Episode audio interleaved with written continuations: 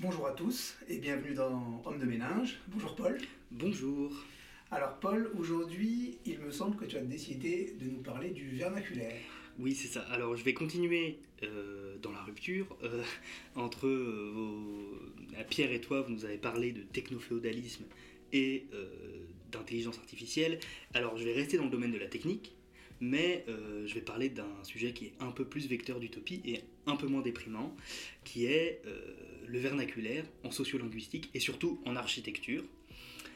et comment, dans le champ philosophique, on peut l'utiliser comme concept euh, de renouveau et, qui peut nous aider à décrypter un peu le monde actuel et à surtout le dépasser. Et est-ce que pour commencer, tu pourrais nous définir le vernaculaire? Alors, euh, vernaculaire, moi c'est un mot que j'ai d'abord rencontré dans mon métier d'ébéniste, euh, et du coup je vais partir d'une définition d'un super livre qui s'appelle What About Vernacular de trois architectes euh, Justine euh, Lajus Pueyo, je ne sais pas si je le prononcerai bien, Alexia Menec et Margot Rieublot. Et euh, du coup, dans leur introduction, elles définissent le vernaculaire comme ça. je cite De fait, vernaculaire est un adjectif polysémique qui alimente une multitude de représentations. L'ordinaire, la tradition, ce qui est communément répandu, primitif, intuitif, local, banal, anonyme. Nous avons choisi délibérément un thème de voyage subjectif et difficile à définir, car nous avions l'intuition qu'il allait soulever des débats, nous ouvrir de nombreuses perspectives et amener des réflexions au-delà de son champ spécifique. Utilisé pour caractériser un langage, l'adjectif vernaculaire désigne le parler local d'une région, d'un territoire donné, pratiqué seulement par ses habitants. Il s'oppose à la langue véhiculaire, standard, rapportée et collective, par définition, la langue vernaculaire concerne une communauté relativement réduite et n'est pas la langue dominante. Dans le domaine des sciences de la vie, vernaculaire qualifie l'appellation locale d'une plante ou d'un animal, par opposition à son nom latin, unique scientifiquement reconnu. Ainsi, peut-on trouver une grande variété de noms vernaculaires pour une seule et même espèce. Les parlers populaires nous renseignent sur le, le milieu propre à ces espèces et sur les représentations locales. Par exemple, l'acer grandidentatum, l'érable à sucre, duquel on extrait le sirop d'érable, est, est appelé aux États-Unis rock maple, érable de roche, car il pousse principalement dans des sols rocheux. Le terme vernaculaire a été transposé à l'architecture en 1857. À la manière d'une langue locale, l'architecture vernaculaire serait capable d'illustrer un contexte régional, l'ordre social, l'économie, les ressources naturelles, l'histoire et la culture. Fin de citation. Alors, euh, du coup, de cette citation, on comprend d'abord que le vernaculaire est euh, utilisé surtout en linguistique. Euh, Ce qu'on appelle un patois? Ça, Alors, oui et non, parce que le patois, c'est un. Souvent, en linguistique, ça, ça peut aussi faire référence à des dérivés de langue officielle alors que euh, le vernaculaire, c'est plutôt le contraire. Euh, c'est quand même une langue qui s'oppose au, langage officiel, même si les patois peuvent être des langues vernaculaires, c'est un peu complexe. Euh, mais oui, en fait, je pense qu'un un linguiste un peu plus aguerri que moi pourrait dire que les patois sont des langues vernaculaires, mais les langues vernaculaires ne sont pas que des patois. par exemple, on pourrait dire dans le monde moderne que le breton, euh, et les bretons surtout sont euh, des langues vernaculaires euh, qui ont des expressions ultra locales. on voit par exemple dans certaines études du breton que certains mots, certains signifiants vont avoir différentes formes en fonction du village. On va passer vraiment de, mots différents d'un village à l'autre. et souvent, en fait, ce qui est intéressant et, ce qui est souvent montré, c'est que c'est un rapport très fort au milieu. Donc c'est pas une construction verticale de langage ou d'architecture, c'est euh, plutôt euh, un processus créatif qui est horizontal euh, dans la confrontation de l'habitant et du milieu. Alors il y a quelque chose de très important, c'est vraiment cette dimension de l'habitant. dans l'architecture vernaculaire, comment on définit l'architecture vernaculaire? C'est une architecture qui est créée par et pour les habitants, avec les ressources du lieu même. donc on, surpasse complètement la, majorité, en fait, on, peut exclure du coup la majorité de l'architecture occidentale des villes surtout. c'est du coup c'est une expression souvent rurale, le vernaculaire, et c'est aussi souvent des techniques développées par des non-techniciens. Donc par exemple le paysan qui va euh, fabriquer son corps de ferme sans être maçon, sans être euh, spécialiste de la charpente. Euh, donc c'est c'est généralement des, techniques qui sont oralement propagées, qui sont, qui sont non parfaites dans leur expression qui est technique, mais qui sont souvent parfaites dans leur adaptation au milieu. Voilà, donc c'est on voit par exemple dans l'est des États-Unis, euh, il y a des, maisons, surtout dans le sud-est des États-Unis, là où il fait très chaud, très humide une majorité de l'année, des maisons qui sont construites avec un espèce de trou au milieu, où en fait le porche ne se trouve pas devant la maison, mais se trouve au milieu. Et en fait, ça permet de, créer une espèce de ventilation naturelle des maisons. Euh, voilà. Alors le vernaculaire, c'est ça, c'est aussi, euh, du coup, par exemple, Fisherman en sociolinguistique euh, va décrire ça comme une, comme une langue qui est pas euh, qui, est, qui est en opposition à la langue dominante. Donc il y a quand même un rapport de classe dans le vernaculaire. Le vernaculaire, c'est souvent une expression euh, qui est réservée à un processus créatif des classes dominées. Mm-hmm. voilà, moi j'ai une petite histoire qui est assez intéressante là-dessus. Sur, moi j'ai étudié pas mal l'histoire de l'art. Dans l'histoire de l'art, on qualifie de populaire euh, du mobilier qui a une expression régionale mais qui est dérivé d'un style. Donc, par exemple, le mobilier breton populaire, c'est souvent du mobilier qui est euh, dérivé du style Louis XIII, donc d'un grand style français. Alors que le style, enfin, du coup, ça serait pas un style, mais du coup, les formes vernaculaires de mobilier breton, c'est par exemple le lit clos, qui parfois est couvert d'un style Louis XIII, mais qui reste une expression particulière à la Bretagne, une forme de mobilier euh, voilà, qui a émergé en Bretagne en adaptation des habitants à leur milieu. D'accord. Et est-ce que c'est l'arrière-plan politique dont tu nous parlais tout à l'heure, qui est même l'expression à la fois d'un rapport de domination et un mode d'expression des classes dominées? Est-ce que c'est pour ça que tu as voulu nous parler du vernaculaire aujourd'hui? Oui, alors c'est ça, et c'est aussi que alors, faut pas romantiser, il y, a une tendance à faire ça souvent, euh, romantiser le passé, etc., les populations paysannes euh, qui feraient tout mieux, qui connaîtraient mieux les saisons, le monde, etc. Ben, en fait, c'est plus sur l'aspect du processus créatif. Où en fait, c'est pas un processus créatif qui se fait purement dans un monde social.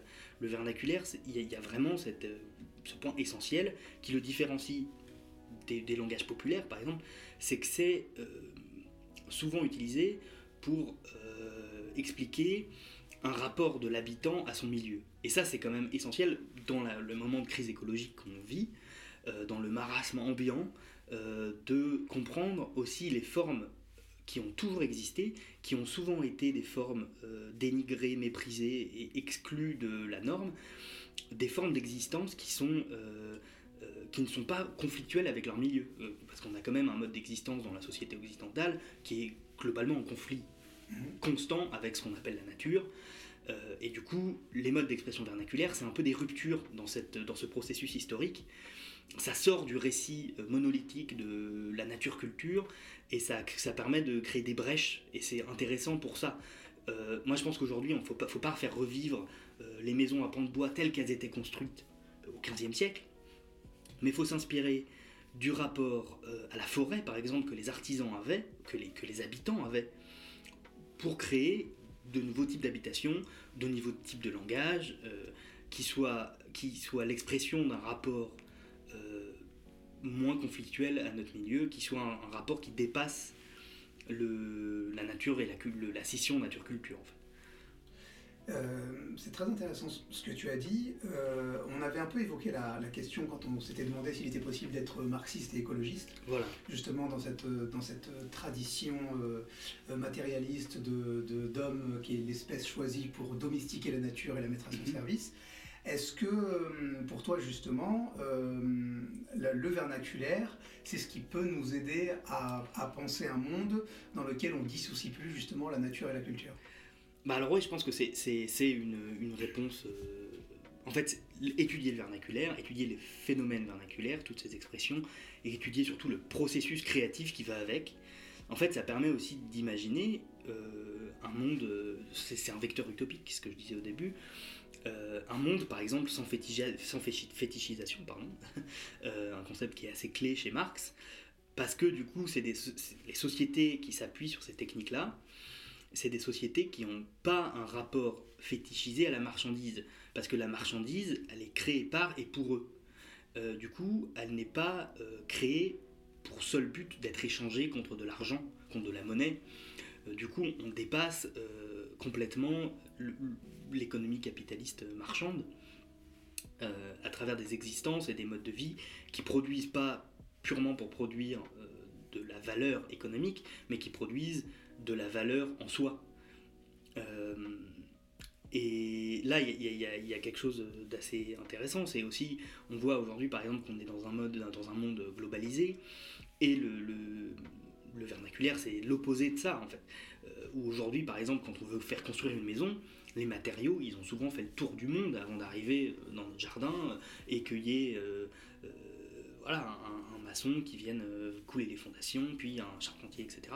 C'est euh, du coup euh, plus l'idée que on est capable en tant que communauté, parce qu'il y a quand même une question communautaire, on n'est pas seul à construire sa maison.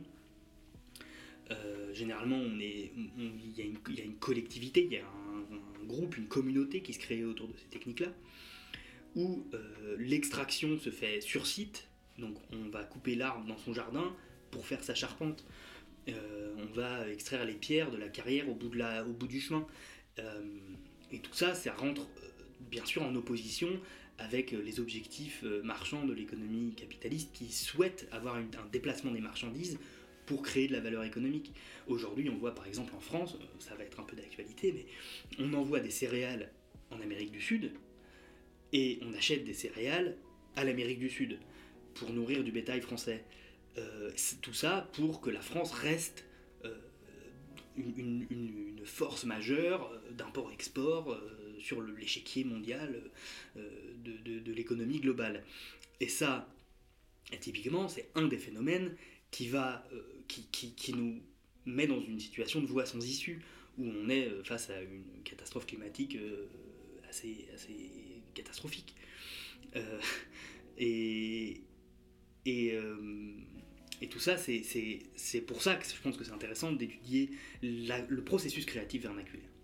Parce que ça nous permet de créer des brèches. Et euh, je rebondis sur ce que tu disais sur les fétiches. Mm. Est-ce que, à ton sens, la, le mode de production vernaculaire euh, porte en lui cette capacité de ne pas produire des fétiches, comme on l'avait vu ça quand mm-hmm. on avait étudié Marx selon Henri Lefebvre, le fétiche qui s'autonomise par rapport à l'homme et qui devient, du coup, c'est là où il chope, euh, disons, sa, sa, valeur d'échange et sa valeur intrinsèque, où il rentre dans le circuit économique. Est-ce que le mode de production vernaculaire, ça permet de sortir de ce fétiche pour faire de la production, disons, simplement utile et donc, euh, et donc euh, disons, mesurée, modérée, en fonction des besoins de la communauté, comme tu dis Bah, c'est ça, c'est, mais c'est, encore une fois, je pense qu'on ne faut pas non plus romantiser les sociétés qui ont pu être exemple de ces techniques. Mais oui, je pense que ça en tout cas les techniques vernaculaires et le processus créatif euh, associé à ces techniques euh, permettent d'imaginer une société où on dépasse ça, où l'habitation, n'est pas créée comme valeur économique, elle n'est pas créée en vue d'une spéculation par exemple, elle est créée comme habitation pour soi, et surtout, du coup, la production n'est plus extraite du milieu, mais elle reste dans le milieu. Et du coup, c'est quand même quelque chose d'assez essentiel, où on, on, va plus être dans des systèmes extractivistes euh, capitalistes. Alors il y a toujours bien sûr une dimension extractiviste, malheureusement, et probablement c'est un travail à faire aussi. Et c'est pour ça que je pense que on n'est pas en train de faire un TED Talk, je suis pas en train de dire que vernaculaire c'est la réponse à tout, mm-hmm. mais je pense que c'est un des champs d'études qui peut nous permettre d'appréhender un, un futur potentiel, une utopie potentielle. Euh, parce que je pense que, mine de rien, la, dimension utopique euh, de la technique, c'est quelque chose que le capitalisme nourrit et, fantasme dessus. Et, moi, je pense qu'on peut reprendre cette, cette, utopie technique, mais euh, un peu le contre-pied de, la, de, la technique autonome, en fait. De, Du coup, plus de la technique qui est en soi quelque chose de bon, qu'on voit avec les systèmes capitalistes ultra scientifiques, mais une technique qui est vraiment au service de la communauté, au service de la communauté dans son lien avec le milieu. Mmh. Où du coup le développement de technique ne se fait pas purement par joie de découvrir des nouvelles techniques souvent armement, mais se fait pour euh, euh, vraiment euh, exister dans son milieu de manière, j'ai pas envie de dire harmonieuse, mais c'est un peu le mot qui correspond le mieux. Est-ce que le, pour toi, le, pendant du, du vernaculaire, c'est pas aussi au niveau humain une certaine forme de réenracinement? C'est-à-dire que est-ce que tu peux penser un mode de production vernaculaire avec des populations qui sont quelque part en mouvement constant? Tous les trois ans, tu es muté dans une nouvelle région. Donc, euh, ce qui fait que c'est tendance qui pousse aussi à l'individualisme, qui fait que tu ne t'inscris pas dans une communauté, dans un territoire à long terme. Et comme tu disais tout à l'heure, si tu produis avec, euh, bah, toujours comme tu disais, dans une logique extractiviste, mais pour que la production reste sur place, si ta production, elle détruit ton environnement, toi-même, tu t'en rends compte. Bah, c'est ça quand tu détruis un écosystème, tu détruis le Congo, mais tu envoies ces pièces pour faire des téléphones qui seront vendus en Europe, tu as, tu as du mal à faire la, le lien entre la première étape qui est l'extraction et l'étape de consommation. Ah, c'est exactement ça, c'est que du coup, en ramenant euh, le processus extractif euh, au lieu euh, de consommation en fait. C'est que du coup le consommateur est pu protéger des conséquences de l'extraction et du coup le, consommateur ne devient est, plus consommateur, il devient agent pleinement actif de la fabrication et du coup forcément ça crée un lien beaucoup plus fort avec son milieu et oui bien sûr après ça crée de l'ancrage parce que forcément quand on construit sa propre maison avec ses propres mains pour soi il y a un attachement émotionnel au, lieu qui va, être beaucoup plus fort que si on fait construire sa maison en Poitou-Charentes, euh, qu'on arrive, mais qu'on a déjà l'idée de la revendre euh, avec Benef euh, ans après. C'est forcément des, aussi, et du coup c'est un rapport psychique, enfin un rapport émotionnel au, milieu qui est beaucoup plus fort, à mon avis, hein, et qui est beaucoup plus positif, et qui crée beaucoup plus d'échanges entre l'habitant et le milieu.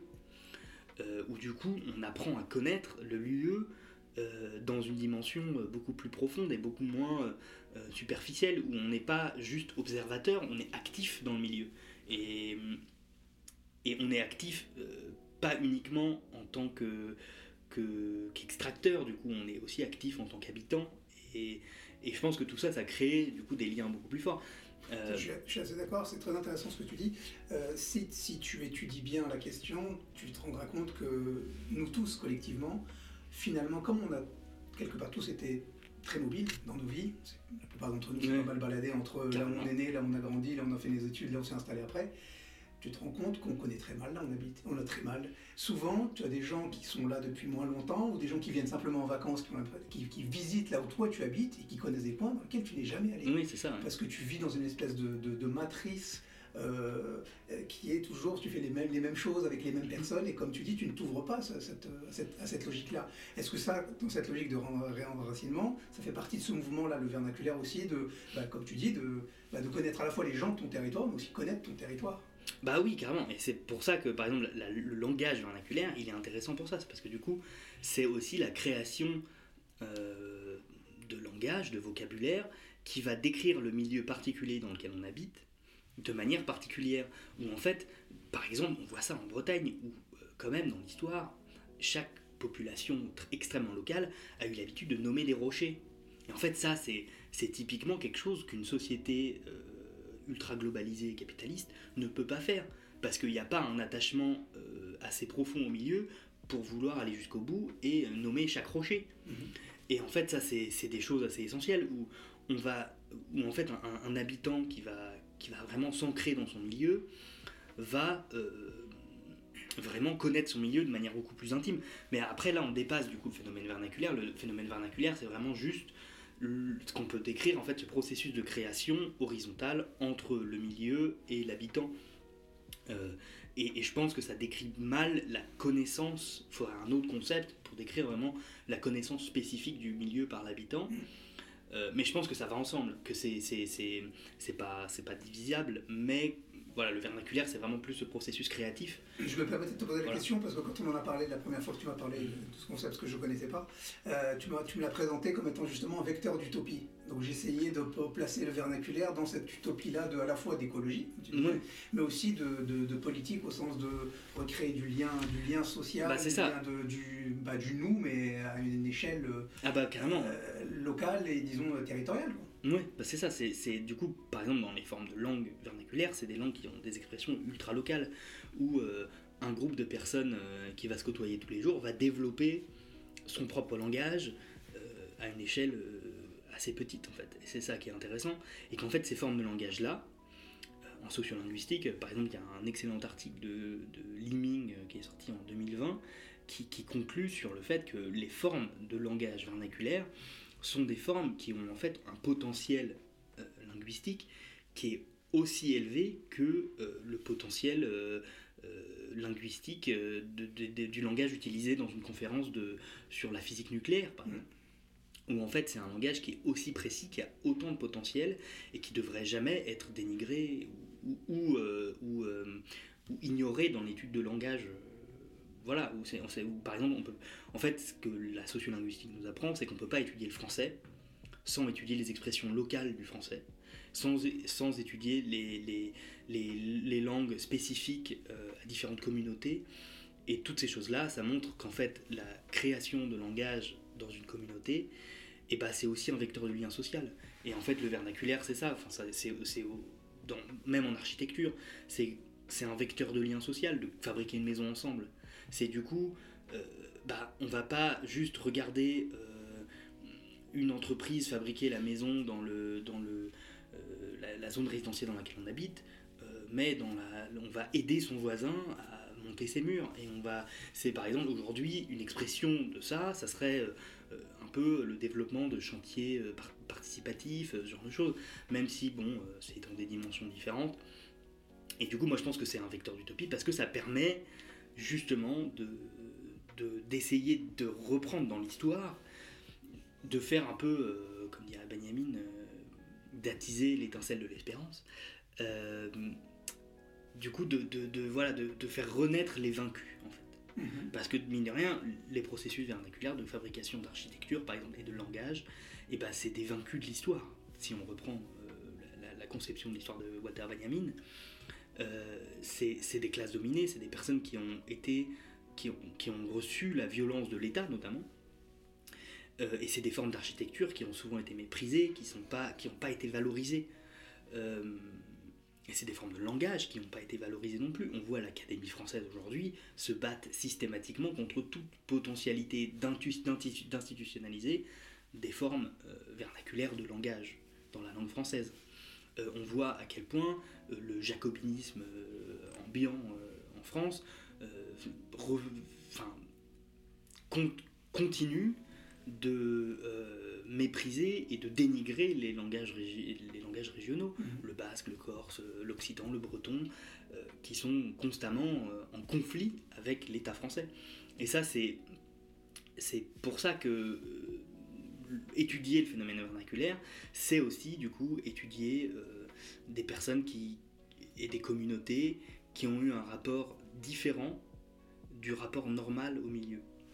Euh, et pour ça, c'est extrêmement intéressant parce que c'est sortir du récit monolithique de l'histoire avec un grand H pour arriver à euh, une compréhension euh, du, cheminement historique qui est plus complexe, de, de aussi réintégrer des communautés souvent oubliées, souvent marginalisées, dans le processus historique et s'en servir pour créer potentiellement un futur qui soit pas une voie sans issue.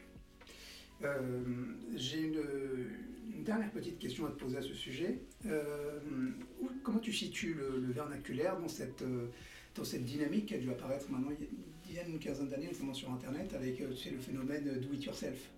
Le retour du c'est là où on a vu prospérer sur YouTube le début de tous ces tutos pour faire à peu près tout n'importe quoi, que ce soit de la, mécanique au bâtiment. Et, euh, et, comme tu disais, comme tu peux pas bâtir quelque chose tout seul si tu construis ta maison, bah, tu as besoin des autres. Et ces autres-là, par définition, tu vas pas t'inscrire avec eux dans une logique marchande. C'est-à-dire tu vas pas les payer pour venir monter ta maison, mais tu vas leur proposer quelque chose en échange. Donc, est-ce que le vernaculaire, pour toi, c'est un, bon outil justement de critique de l'économie marchande? Est-ce que justement, dans cette, logique-là, est-ce que, tu vois un lien avec ce phénomène aussi de do it yourself qui pousse les gens à refaire eux-mêmes par eux-mêmes et de ne pas euh, simplement avoir accès à un bien ou un service par, l'économie marchande? Alors oui, mais le problème du do it yourself, c'est que c'est pas... Euh, c'est toujours ancré dans, l'économie marchande. On va toujours à Brico Dépôt pour acheter euh, Oui, les matériaux, etc. C'est quand même dans le vernaculaire. C'est en bout de chaîne. Ouais, alors le problème c'est que le vernaculaire c'est vraiment quelque chose qui est. Et puis c'est généralement, justement, c'est des créations sans connaissance, ou alors en- avec des connaissances minimes. Euh, où c'est pas. C'est.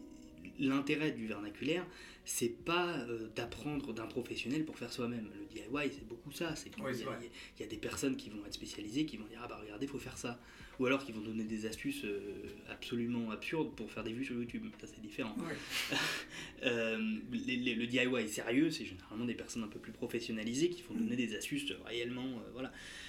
Le vernaculaire, il y a plus cette- ce- quand même cette inspiration créatrice d'une d'une population qui n'a pas les connaissances techniques, justement. Et c'est ça qui est intéressant, c'est ce processus créatif qui, qui est là sans connaissance. Ou, ou alors avec des connaissances minimes. On voit par exemple dans l'Est des États-Unis, euh, les colons qui ont eu un énorme besoin d'habitation, qui ont. euh, c'était pas des spécialistes. Il y avait très peu de charpentiers, de maçons, etc. Euh, en fait, les, les personnes qui ont émigré au début aux États-Unis, c'était, c'était, qui n'étaient pas encore les États-Unis d'ailleurs, mais c'était pas des personnes qualifiées généralement. Du coup, c'est quoi C'est une connaissance empirique Et ben, c'est une connaissance qui se fait sur le tas, Ouais. Euh, alors qui est dans la prolongation de la mémoire occidentale. Dans le cas de l'Est des États-Unis, c'est un vernaculaire importé. Euh, mais c'est un- c'est pas forcément des expressions techniques euh, abouties. En fait, c'est pas ça qui est intéressant dans le phénomène vernaculaire, c'est pas l'aboutissement technique, C'est le, le processus. c'est voilà, c'est le processus créati- créatif qui est vraiment issu d'une confrontation entre l'habitant et son milieu. Alors que le DIY, on reste dans une création en bulle sociale, où le, le- le DIY, c'est quelque chose qu'on regarde sur Internet de quelqu'un d'autre, on se on se met pas devant un arbre en se disant comment je vais faire ma maison avec? Attends, tu m'as fait le remarque tout à l'heure sur euh, le do it yourself et que tu vas quand même au brico des je suis d'accord Aussi, ouais. Mais est-ce que le vernaculaire, c'est qu'il faut que tu fasses toi-même tes, euh, tes outils? Ah bah souvent, souvent on regarde dans les populations justement dont, dont- il est question, enfin par exemple dans les, les populations Shaker, qui est un exemple euh, extrêmement connu dans les États-Unis, qui était une secte protestante, et ben ils faisaient tout eux seuls, tout, tout, tout eux-mêmes. Ouais. Ils fabriquaient leurs outils, ils fabriquaient leurs textiles, ils fabriquaient leurs bâtiments, leurs meubles. Euh, c'est bon, comme ça après, perçois toi le vernaculaire plus comme ça, ouais. C'est, vraiment. euh, le ver- en tout cas, le vernaculaire, je pense que ça peut être inspirant dans sa dimension euh, autonomisante Mhm.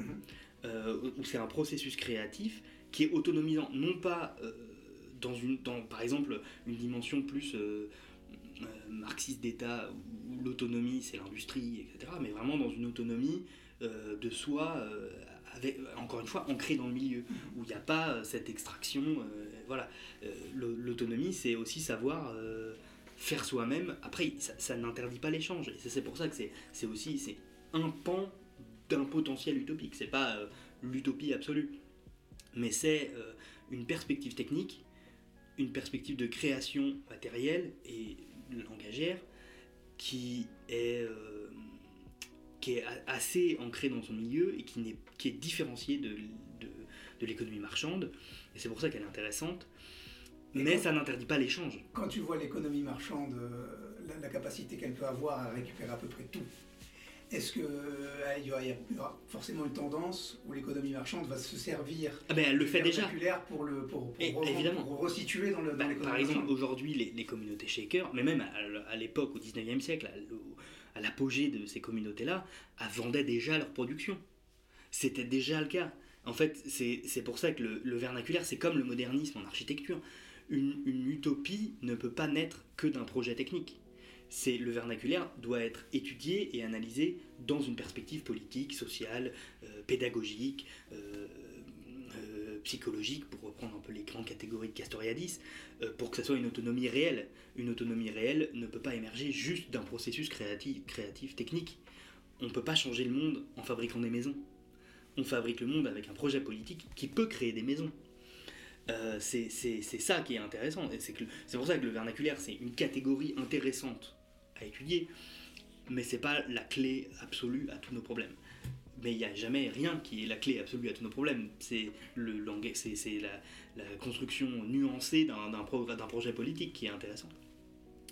Et c'est pour ça que le, vernaculaire, je pense que c'est une partie de l'histoire qui qui est intéressante parce que c'est une partie de l'histoire qui fait partie de l'histoire des vaincus. Et faire revivre l'histoire des vaincus, c'est amener l'utopie. C'est euh, créer du, potentiel euh, messianique, comme, pour, comme dirait Walter Benjamin, mais c'est euh, euh, voilà, créer un monde où on n'est pas euh, dans cette perspective historique monolithique, où tout est essentialisé, où, où le, vainqueur a le dernier mot, où, où la, la, pensée philosophique est imposée par les classes dominantes. C'est voilà, c'est imaginer un monde plus libre en comprenant les processus historiques de création qui ont été souvent euh, dénigrés, etc. Après, le vernaculaire, on voit aujourd'hui que c'est, une thématique qui est vachement à la mode, comme a pu l'être euh, plein d'autres sujets avant. Mhm. Euh, et du coup, il faut aussi peut-être se méfier de, pourquoi c'est à la mode en ce moment. Mais je pense que c'est parce que ça peut être une clé de sortie justement du, processus créatif capitaliste qui est, qui est assez horrible, où on voit que tout est créé dans des usines. est-ce que justement le récupérant, est-ce qu'il ne le débranche pas justement? Comme, comme euh, le vernaculaire porte en lui un, une, euh, pour conclure, euh, je, je, je, t'aurais posé la question est-ce que le vernaculaire est un, est un outil dans la boîte à outils qui peut nous permettre de, de penser quel autre monde est possible? Moi, je, pense que c'est ça. Oui. Et justement, peut-être que la récupération, c'est le faire comme à chaque fois, comme c'est la, puissance du, du capitalisme, c'est d'intégrer en, en, son sein sa, sa propre contestation. Oui, ça, évidemment. Et c'est pour ça que je pense que l'étude du vernaculaire, pour qu'elle soit vraiment vecteur utopique, doit s'accompagner d'un projet politique abouti, d'un projet d'autonomie qui ne soit pas uniquement basé sur la construction traditionnelle de maisons à pans de bois, par exemple. On ne changera pas le monde avec des chaises, on ne changera pas le monde avec, avec des techniques. En fait, euh, et là aussi, le capitalisme euh, sénile euh, se trompe, par exemple on ne peut pas changer le monde avec des techniques. Enfin, on change le monde constamment avec des techniques, mais on ne peut pas le sauver. On peut pas le on peut pas sauver le progrès avec du progrès. En fait, euh, voilà. Paul, merci beaucoup. C'était absolument passionnant. Et euh, bah, j'espère qu'on euh, aura l'occasion d'approfondir encore un peu. J'espère. À l'occasion d'un prochain podcast. Très bien. Merci beaucoup. À la semaine merci prochaine. à toi. À la semaine prochaine.